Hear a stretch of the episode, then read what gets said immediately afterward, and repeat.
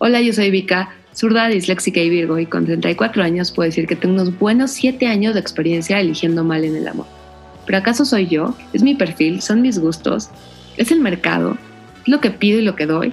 ¿De qué me salvé o qué tristemente dejé ir? ¿Es una convicción o una maldición? ¿Pero por qué carajos sigo soltera? 34 y contando es un podcast para intentar entender y exorcizar tus comportamientos, tus patrones y tus malas decisiones en las relaciones. Así que diviértete y empieza a aprender de lo ajeno. Nos encontramos en el tercer episodio de 34 y contando. Y antes de tocar el tema de buscar departamento, porque me pasó esto dos, dos veces la semana pasada el tapabocas está siendo como este producto de riesgo, ¿no? Los números están creciendo, hay que quedarnos en casa, pero uno tiene que ir a chambear y a veces hay juntas presenciales. me encontré en esta junta y sentí la presión, aparte de la revisión, ya saben, temperatura y todo el proceso, gel, y me dijeron, oye, la verdad no me gusta hablar así, entonces me voy a quitar el tapabocas. Entonces varios se quitaron el tapabocas y sentí la presión social de quitármelo, a lo cual dije, no, la verdad yo sí lo voy a mantener todo mundo gusto, cada quien. Pero sentí que es lo mismo que está funcionando con el famoso condón, ¿no? Es que, es que no me siento a gusto, me vale madre. Gente, pónganse condones y pónganse un tapabocas porque está cañón los virus, está cañón las enfermedades. Entonces, por el bien propio, que no les cueste y no les pese por presión social querérselo quitar. También yo sé que a veces el contacto es como, güey, sí, sí quiero abrazarte, pero mejor digamos, no, las cosas muy difíciles y la verdad no te estás cuidando tanto, entonces prefiero marcar distancia. Anuncio número uno. Anuncio número dos. Sigo en mi, ya voy a terminar mi dieta de los 30 días. Estoy muy feliz, 30 días sin nombres. Y lamentablemente ayer una semana de mucho estrés laboral. Me encontraba a las 2 de la mañana en un sábado y dije, ¿qué pasa si vuelvo a abrir Bombo? pero hago un ajuste. Es lo que nunca había hecho en mi vida. Bajé mi rango de edad. Básicamente, lo máximo que tengo de edad son 37 y lo mínimo que tengo de edad son 28. ¿Qué onda con la nueva generación? Felicidades a todas que están en ese rango. Hay cosas muy bonitas.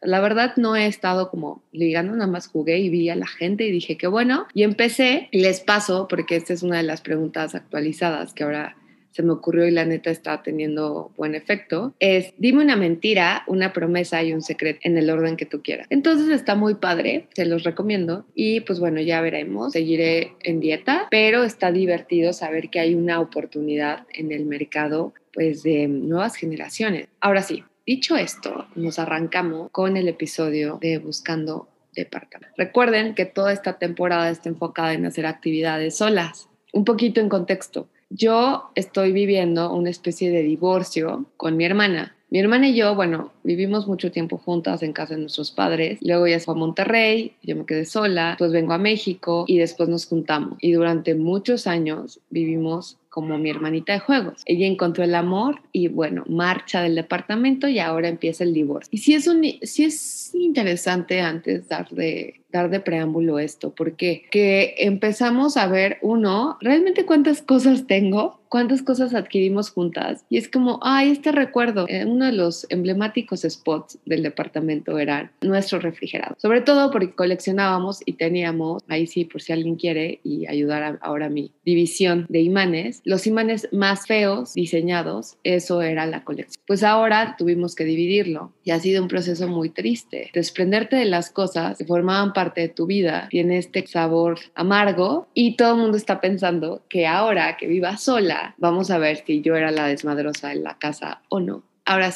buscar DEPA. Así se llama este episodio. Antes de empezar, quiero decir esto. ¿Saben cuál es la respuesta a que haya tantas parejas en la Ciudad de México?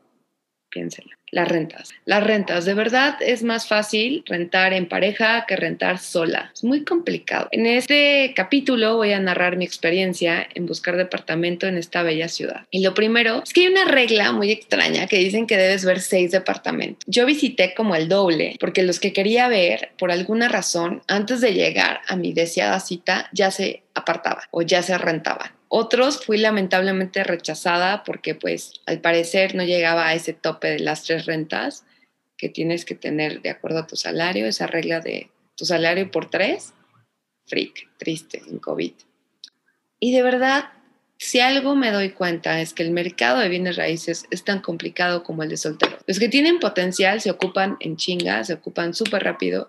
Y los que luego me gustan mucho, mucho, mucho, no acabo dando el ancho. Entonces, eso en la vida real, amorosa y en la vida departamental. Me llegó mucho a la cabeza después de ir departamentos tras departamentos, es su terminología. Me quedé pensando, ¿por qué no Tinder? Y aquí Tinder hago el anuncio hagan una especie como de seguro Tinder. ¿Y qué servicios podrían contar? Primero, con un obligado solidario. Esto es súper importante, ¿no? Imagínense que sacan este producto, ¿no? Seguro Tinder, con tu obligado solidario, con un depósito y con una famosa investigación que podríamos hacer a la pareja, al contrario. ¿Cómo funcionaría esto? Porque también, de verdad, prospectar departamentos o prospectar güeyes es caro. ¿En qué consiste el obligado solidario de Tinder? Empezamos a salir y el obligado solidario también avala que, por ejemplo, le pasó a una amiga que le invitaron a salir un cuate y que el tipo fue como, bueno, dividimos. Y dices, está bien porque mujer empoderada iguales, pero también nos gusta esa caballerosidad.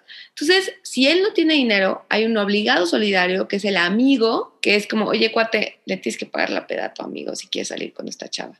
Debe haber un obligado solidario. O también, yo opino que, por ejemplo, tal vez sales con alguien te gustea, desaparece de tu vida y tú te quedas con muchas dudas. Debe haber un obligado solidario que automáticamente él se responsabilice y te manda un mensaje, oye, mi amigo es un cobarde, ya no quiere hablarte, esto fue la historia. Entonces, creo que la idea del obligado solidario en la vida de relaciones sería muy útil, o alguien que te diera esa, esa explicación. Otro punto es el depósito. La terminología del depósito me encanta y de verdad sí creo que podría ser aplicado, porque, por ejemplo, yo voy a salir con X fulano. Mi salud mental está evaluada en un tanto 10 pesos, pongamos. Tengo ciertos detallitos, pero obviamente se van a arreglar el día que conozca el cuate, ¿no? O sea, ya me exfolié, ya tomé más té, me hidraté, dejé el alcohol, tal vez hasta me regale un poco de Botox, te dejo el departamento o me dejo súper lista. Pero, ¿qué pasa? Si salimos, me lastimas,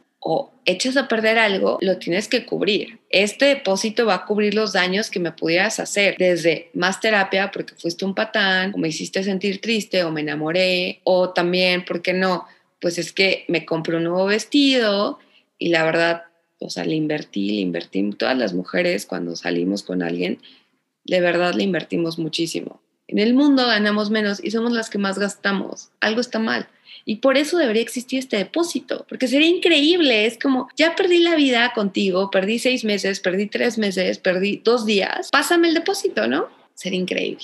Regresando como un poco al tema, lo único que creo que los bienes raíces no se han adaptado es que los contratos deberían ser como mucho más flexibles para los millennials. O sea, yo entiendo que son sus rentas y que son geniales porque viven de sus rentas. Creo que estaría padre un contrato como a tres meses de prueba o seis meses. O sea, nos asustan. Decir que vamos a estar un año ahí, a mí sí me da miedo. Sí tengo como cierta ética de profesional, pero cuando implica mucho mi vida personal, pone, me pongo nerviosa. Seis meses, tres meses, sería mucho más flexible. Entiendo que para ustedes no les conviene, pero si quieren trabajar con millennials, piensen en ese dato. Otra también reflexión que tuve, algo que me di cuenta es el valor de mi tiempo. más allá de irme con la esperanza, ¿no? De salir y buscar y las fotos y hablar y que te siguen por mensajes y por teléfono y así, que es obsesión, ¿por qué no por WhatsApp?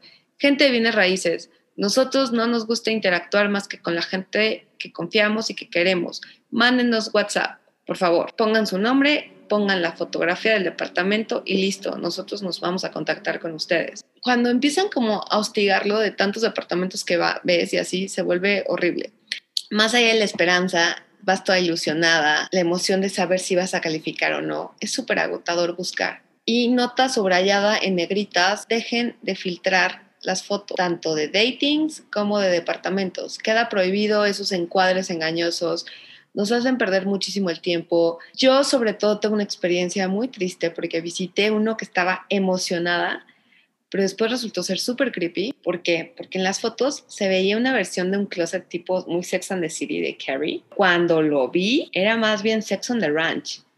Entré en pánico, pero no paró ahí. Apenas esta historia empezaba cuando la señorita del departamento me dice, si te gusta el closet, es que justamente lo ocupan señoritas, así como de tu edad. Y eso se me hizo raro. Y le dije, ah, órale, ¿es dueña? La, ¿Es dueña la del departamento? No, no, no, es un dueño. Lo armo pensando en ustedes. Y dije, oh, corre, este closet debe tener cámaras, esta historia muy extraña. Un hombre que se dedique a pensar en armar un departamento lleno como de cositas y de closet, suena a casa de citas, ahí hay una movida, esto está muy extraño, entonces con mucho respeto y muy tranquila empecé a retroceder y salir corriendo de ese departamento. Otro, que también volvemos a lo mismo, la magia de las fotografías y de los encuadres. Este, no sé si han visto la película de Get Out, pero los invito a que la vean o las invito a que la vean. Yo me sentí que entré a Get Out. Llego y así como súper tenebroso, pero dije, bueno, no importa, no importa, no importa. Tú sube las escaleras, no pasa nada. El departamento, súper bien, porque era techos altos, ya saben, viejito, de los años 70. Y algo que se me hizo muy chistoso es que yo me sentí en casa de una de mis abuelas, porque abrí la puerta del closet principal y había una caja fuerte. O sea, eso te remite a la época en la que estábamos. Y el, señor me dice, bien, incluye la caja fuerte. Y yo, oye, gracias, de verdad me encanta esta parte. Y lo chistoso, mi pánico de Get Out fue que mis vecinos, eh, los tres con los que iba a compartir ese, ese nivel, tenían a Jesucristo crucificado. Entonces dije, wow, con eso. Y le comento y le digo, oye, la gente que vive aquí en el departamento, más o menos, ¿qué edad tiene? No, es, hay de todo, hay de todo, hay de todo. Y veo en ese ratito que estuve dos parejas de gente ya muy grande, gente del INSEN. Y está bien, pero ¿por qué mienten? Si ven que estoy chavita y así, y si todo el departamento huele como a INSEN, la gente que vive ahí es mayor, ¿para qué? ¿Para qué? Me van a acabar corriendo. O sea, se van a sentir incómodos. Yo me voy a sentir incómoda. Así tengo millones de historias y millones de anécdotas. Algo que también me fue como también un reconocimiento mío, que me cuesta mucho regatear. Y regatear en esto es básico. Yo soy como medio tonta en esto. ¿Por qué? Porque a mí me choca que me regateen. O sea, mi trabajo vale tanto. Me choca que, oye, pero podemos hacerle un bajo. O sea, es grosero. Entonces, yo sé que en el mercado de bienes raíces hasta cierto punto hay esa parte de como del juego, se me complica. Entonces, porque también volvemos a lo mismo, cuando dices, ay, no me interesa, no lo quiero, van y te buscan y te dicen, claro, lo podemos negociar. Cuando llegas súper ilusionada de, me encanta, está increíble, es como, sí, te va a salir más caro. El típico de, no los peles, te van a buscar, presenta que tienes buenas intenciones y no te van a volver a hablar. Fue como un proceso pesado. Me di cuenta que tiendo a buscar departamento como buscaba pareja, como que tengo una fin o tenía un crush por buscar departamentos de una generación X eh, pero también esos departamentos pues no contaban con algo, ¿no? Como seguridad, como con servicios pues sí necesarios como un elevador, como con tener tu propio cuarto, un cuarto grande y sí un espacio para compartir, pero cuarto es lo más importante, donde duermas, que duermas cuatro horas, duermas ocho, cama es tu cama. También noté que en la búsqueda de apartamento tiendo a ser banal. Me iba por lo muy bonito, decorado, pero era un huevito y yo ya me sentía muy feliz, ¿no? En unos en especial, pero una gran amiga que se va a mencionar más adelante su nombre, me hizo entrar en razón, en decir, sabes que está muy caro para lo que es, no te dejes engañar por una, ventan una ventanita muy mona o una tina, tienes que ver los detalles a profundidad, tienes que analizar el espacio y comparar todos los atributos versus lo que vas a pagar. Y sí, tenía toda la razón. Era una locura lo que me estaba pidiendo por el departamento. Y después la misma dueña se dio a bajarse eh, porque pues sí se dio cuenta que pues no era el target, ¿no? No ganaba en dólares y no venía aquí a pasar un verano. Al final ella quiso bajarse, pero mi, mi amiga ya me había abierto los ojos. Y lo mismo pasa en las relaciones. Sí fue como un, un jalón de orejas muy fuerte, porque, o sea, ¿qué quieres en un departamento? ¿Qué quieres en una relación? Y eso me lo pregunté, ¿no? En un departamento quería, ¿qué piensas? ¿Buscas zona? ¿Buscas espacio? ¿Buscas tamaño? ¿Buscas seguridad? ¿Buscas eh, ciertos servicios? ¿Cuáles son tus prioridades? ¿Y qué pasa si quieres todo, pero tal vez no tienes ese presupuesto ideal? Entonces, pastillitas de ubicación. ¿Te conformas y sigues buscando o qué haces? Y eso me lo pregunté y también fue un análisis muy fuerte porque mientras estaba en búsqueda de departamento, estaba también trabajando y tuve que decir, a ver, pon pausa, tú, tu prioridad eres tú. Esto no jala si tú no tienes una casa el siguiente mes. Entonces, creo que también me di cuenta que dejo en los últimos puntos de mi checklist a mis cosas y necesidades básicas como ver dónde vivir. Y también fue un golpe de realidad, no sé si les ha pasado, pero ya a mis 34 me di cuenta que pero no ahorré lo suficiente. Entonces, aunque suene muy a señora adulta, sí aprendí a que tengo que ser más cuidadosa donde meto el dinero y tengo que empezar a pensar en un futuro. Me cayeron como muchos 20 de qué tipo de 34 estoy viviendo y cómo quiero verme a mis 36 o a mis 40. No, no quiero seguir viviendo rentas o quiero, no sé, cómo empezar a administrar mejor mi dinero. Ustedes y, bueno, sigamos con, con esta historia. Y sin sonar tan pesimista, esta historia tiene un final feliz. Dicen que todos tenemos o merecemos una pareja y también todos nos merecemos un departamento que nos guste y nos funcione. Y se me cumplió, al menos la segunda. Al final, una gran amiga que siempre me salvas, Aris, siempre me salvas en todo, me ayudó a encontrar departamento. Y hasta firmó como obligada solidaria, lo cual te agradezco. Ven, las amigas siempre están ahí. La historia va de, me pasa el contacto de una amiga suya que se mudaba, fui, me gustó el departamento, entraba en presupuesto, era lo que quería y listo, todo fluyó. Ya firmé esta semana y empieza el agotador y nefasto proceso de mudanza. Eh, me cambio de código postal a un nuevo barrio. Tendré por fin mi deseado balcón. Esperemos que haya, por favor, talento, que haya nuevos personajes en esta nueva zona. Así que, bueno, ¿qué pasará? No lo sabremos.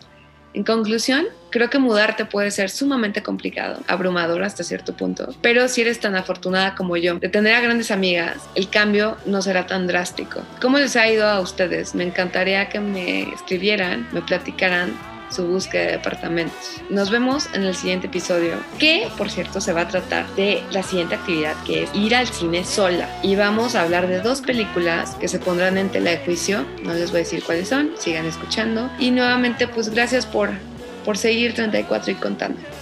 Nos vemos en el próximo episodio.